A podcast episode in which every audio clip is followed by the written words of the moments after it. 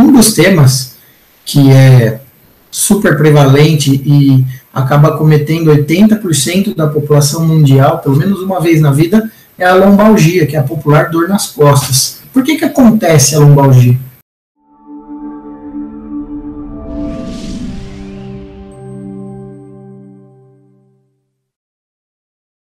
Imensa maioria dos casos é, é uma dor idiopática, que a gente não tem muito assim uma, uma causa aparente, mas é relacionada a fatores de risco como obesidade, sedentarismo, uh, tabagismo, movimentos de repetição, uh, pessoas que são submetidas a, a, exercícios ou movimentos de repetição por, por longo período de tempo, pessoas que são submetidas a movimentos vibratórios, por exemplo, aquele cara que dirige moto, ou o cara que trabalha com maquinário que produz vibração.